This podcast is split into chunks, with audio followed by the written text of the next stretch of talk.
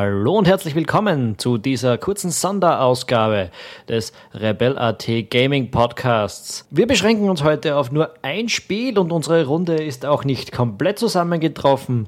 Wir sind heute nur der Georg Pichler und ich, der Tom Schaffer. Wir in einer kleinen Zweierrunde werden heute über Clash Royale sprechen, ein Mobile Game von Supercell.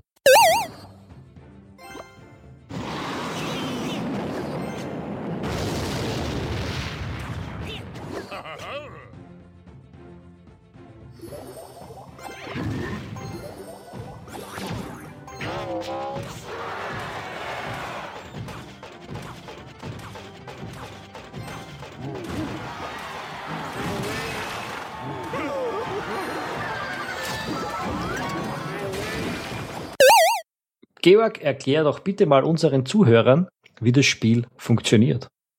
Also, Clash Royale ist eine Mischung aus Echtzeitstrategie und Sammelkarten. Man steht sich gegenüber auf einem Feld, das ähm, durch einen Kanal geteilt ist. Und es gibt zwei Brücken. Jeder Spieler hat zwei Nebentürme und einen Königsturm. Und das Spielziel ist es, innerhalb der Spielzeit die gegnerischen Türme platt zu machen. Okay, das ist ein Tower Defense Game in Multiplayer. Es ist im Wesentlichen eine Art Tower Defense Spiel mit Sammelkarten, äh, wo Spieler eben über verschiedene Karten verfügen, die ihnen Einheiten verschiedener Art geben. Agieren ähm, tun diese Einheiten automatisch. Das heißt, es hängt nur davon ab, wo man sie platziert und mit welchem Timing und in welcher Abwehr. Da gibt es normale Infanterieeinheiten, die einfach laufen und draufhauen oder schießen. Es gibt Gebäude, die Dinge produzieren für temporäre Zeit ähm, und es gibt auch Zauber wie äh, Feuerbälle oder Raketen oder dergleichen und es gibt Flugeinheiten. Zum Free-to-Play-Aspekt, das heißt, das Spiel ist kostenlos.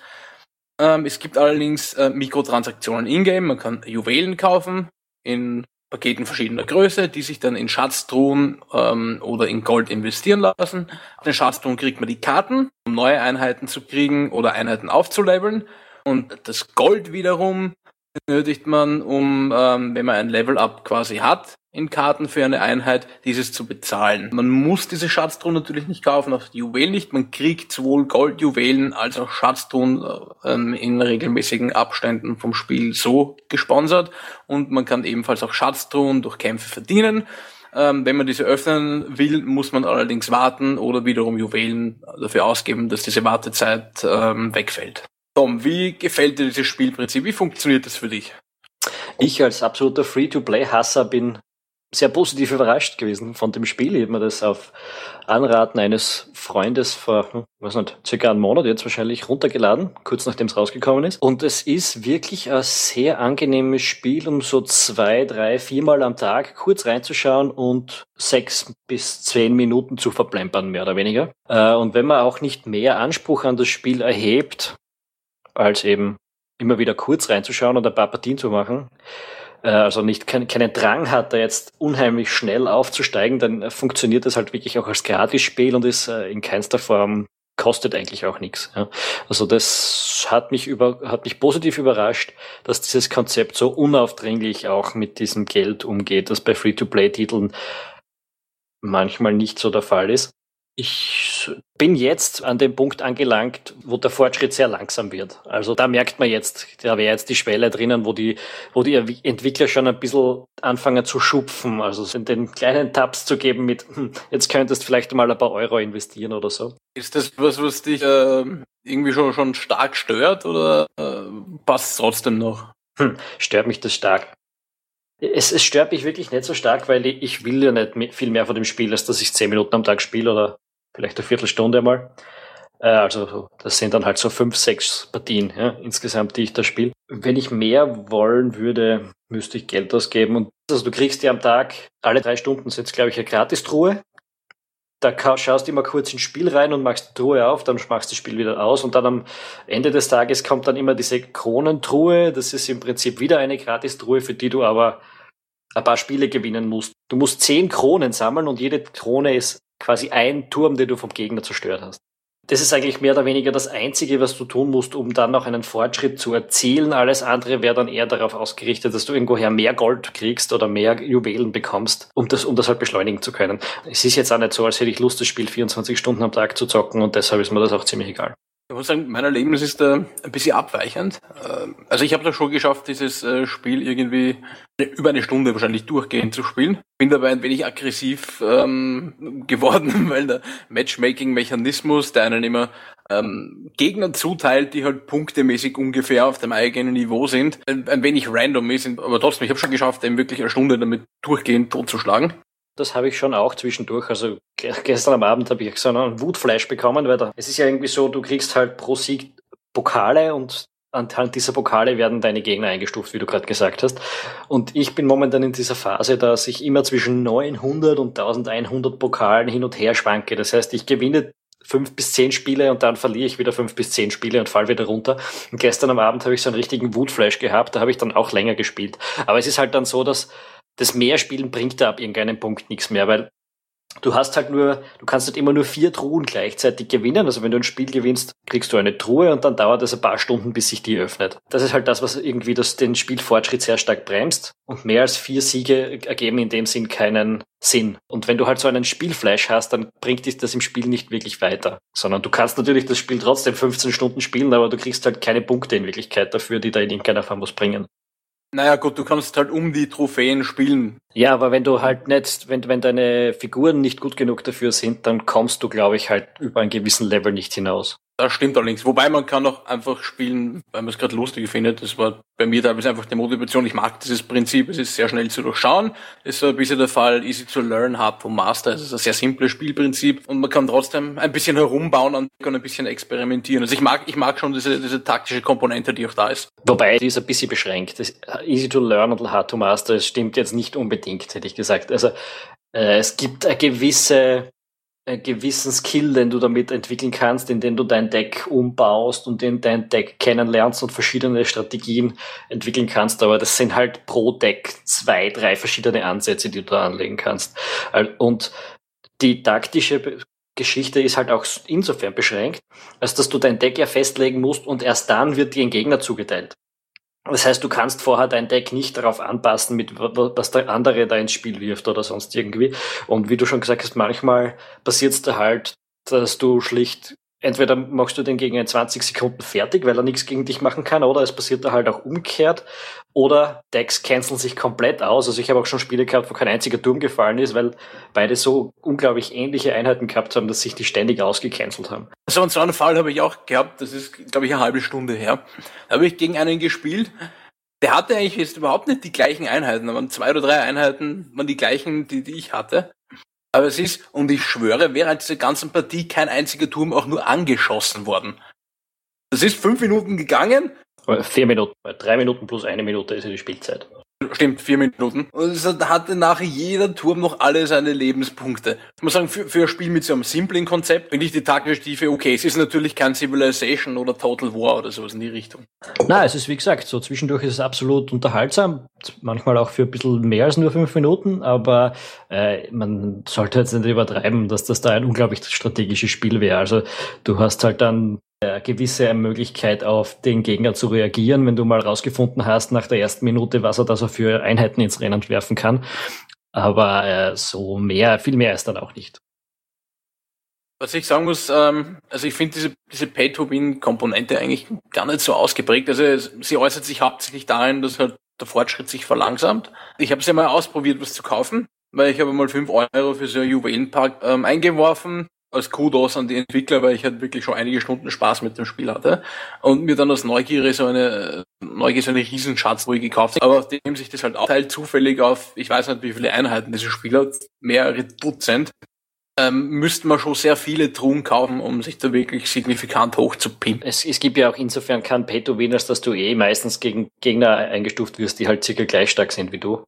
Äh, weil wenn du viel Geld in das rein investierst und, dies, und dadurch halt deine Einheiten upgradest und upgradest und upgradest, dann steigst du eh sehr schnell in dieser Leiter auf und hast dann quasi mit uns äh, Sparmeistern nichts zu tun. Äh, insofern Pay-to-Win, ja, gibt's nicht wirklich. Was du halt wirklich machen kannst, ist diesen Fortschritt äh, zu erzwingen. Was eigentlich lustig ist, weil ja ähm, dieser Fortschritt bedeutet, dass man ein bisschen mehr vom Spiel sieht. Es gibt da insgesamt, glaube ich, sieben Arenen, die man freischalten kann. Und die besten Spieler, also ich rangiere jetzt irgendwo meistens zwischen 900 und 1000 Punkten.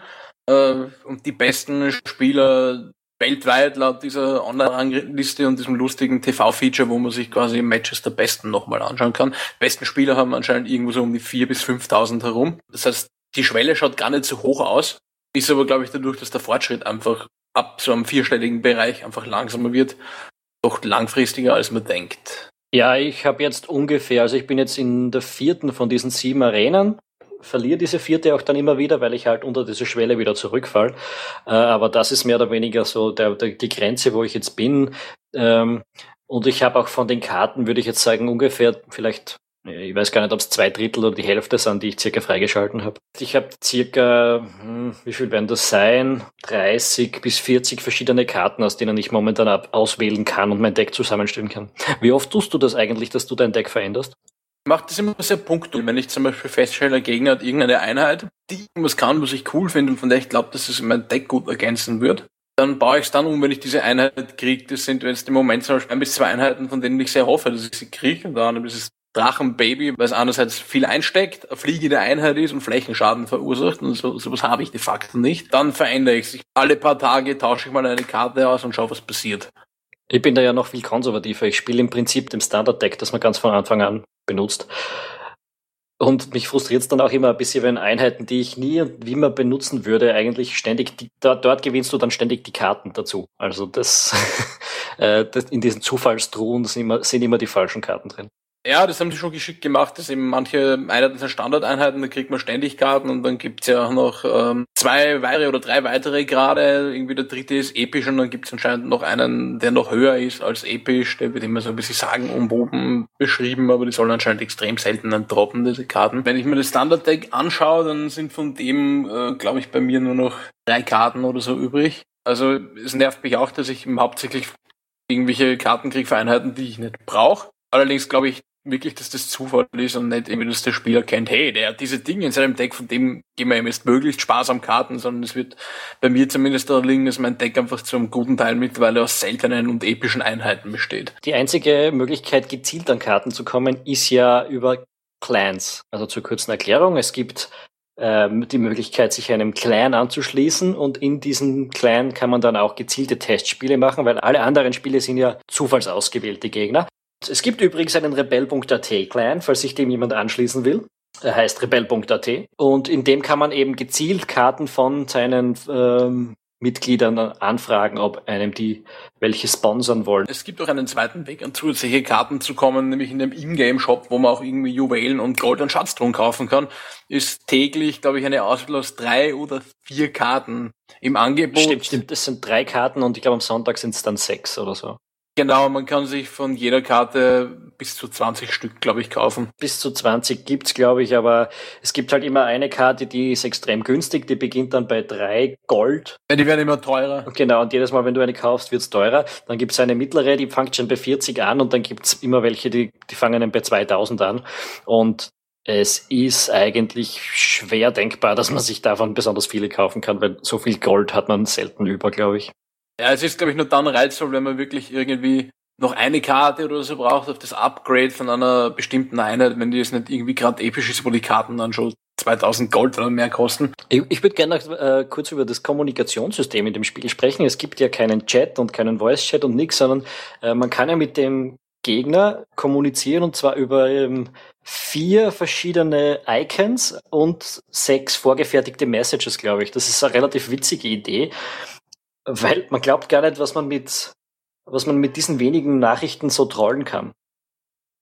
Andererseits muss ich sagen, vermeidet auch ein bisschen das Trollen, weil eben keine von diesen Emoticons zum Beispiel für mich jetzt irgendwie klar identifizierbar ist im, im Kontext. Es ist ja halt extrem schwer, damit im Kontext irgendwas zu sagen.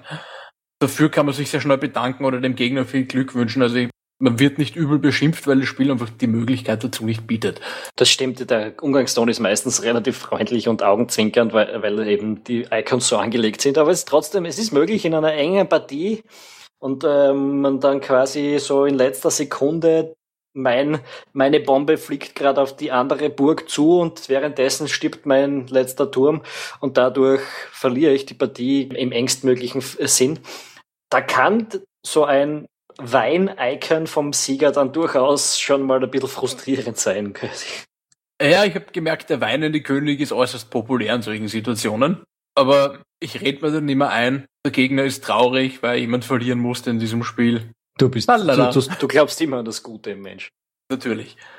Ja, also wir haben ja jetzt schon einige Tage oder sogar eigentlich Wochen an Clash Royale hinter uns ist, würde mich natürlich interessieren. Wie lange glaubst du, wirst du das noch spielen, bis du das möglicherweise aus Langeweile oder so wieder von deinem Handy wirfst? Das ist extrem schwer zu sagen.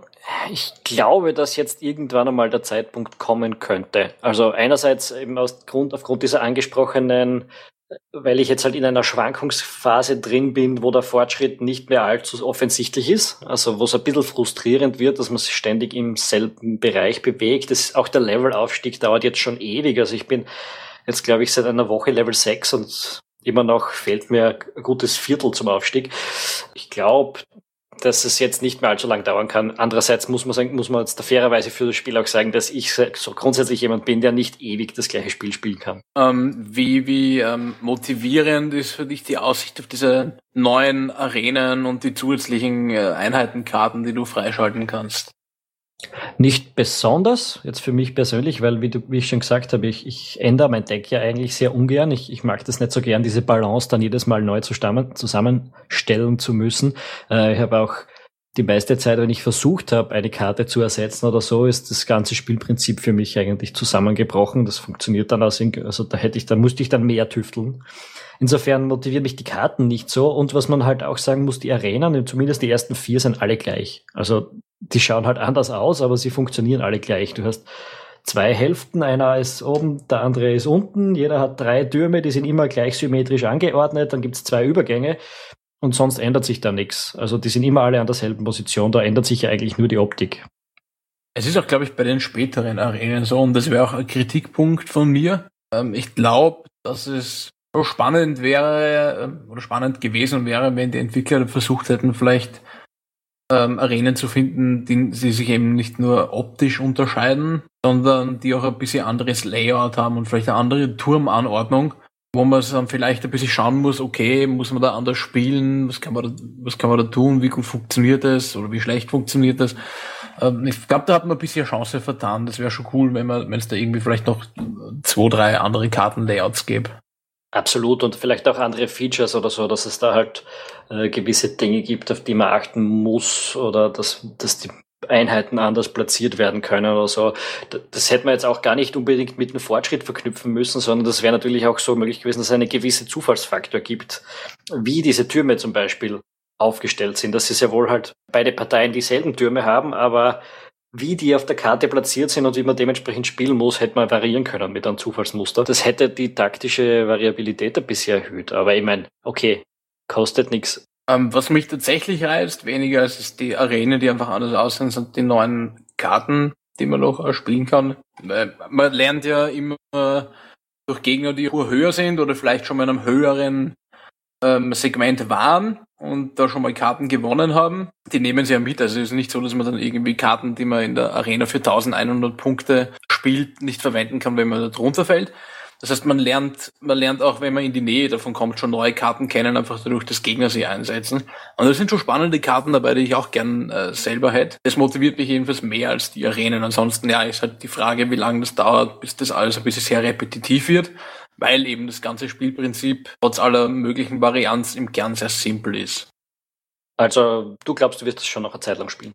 Ja, also außer ich habe wirklich großes Pech und rotiere jetzt irgendwie noch eine Woche da zwischen 900 und 1000 Punkten herum. Ich würde es zumindest mal gerne konstant über diese 1900 kommen, damit ich mehr von diesen ähm, neuen Karten da sammeln kann. Ähm, einfach weil ich gern eben ein, zwei bestimmte Karten hätte, um die in meinem Deck auszuprobieren. Also ich glaube schon noch, dass ich das wenigstens noch ein paar Wochen spiele. Gelegentlich halt, weniger in diesen einstündigen Sessions, aber ja, es wird mich noch eine Weile bei der Stange halten. Eventuell werfe ich vielleicht auch noch mal irgendwie drei Euro ein, einfach weil, hey, wenn mich Spiel schon netto 20 Stunden unterhält, dann kann man auch ein paar Cent dafür investieren. Sehr fair von dir.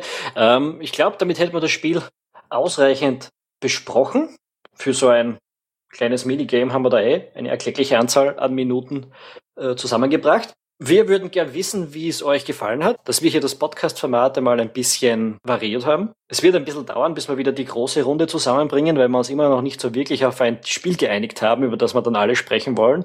Aber der Konrad in dem Fall und ich werden in den nächsten Wochen auch mal über das Remake von Day of the Tentacle sprechen. Bis dahin würde es uns unheimlich freuen, wenn ihr im iTunes Store oder auf sonstigen Podcast-Plattformen eine nette Bewertung für uns hinterlassen würdet und all euren Freunden von diesem großartigen Podcast erzählen würdet, den wir da haben. Ich sage danke fürs Zuhören und bis bald. Baba, liebe Hörer.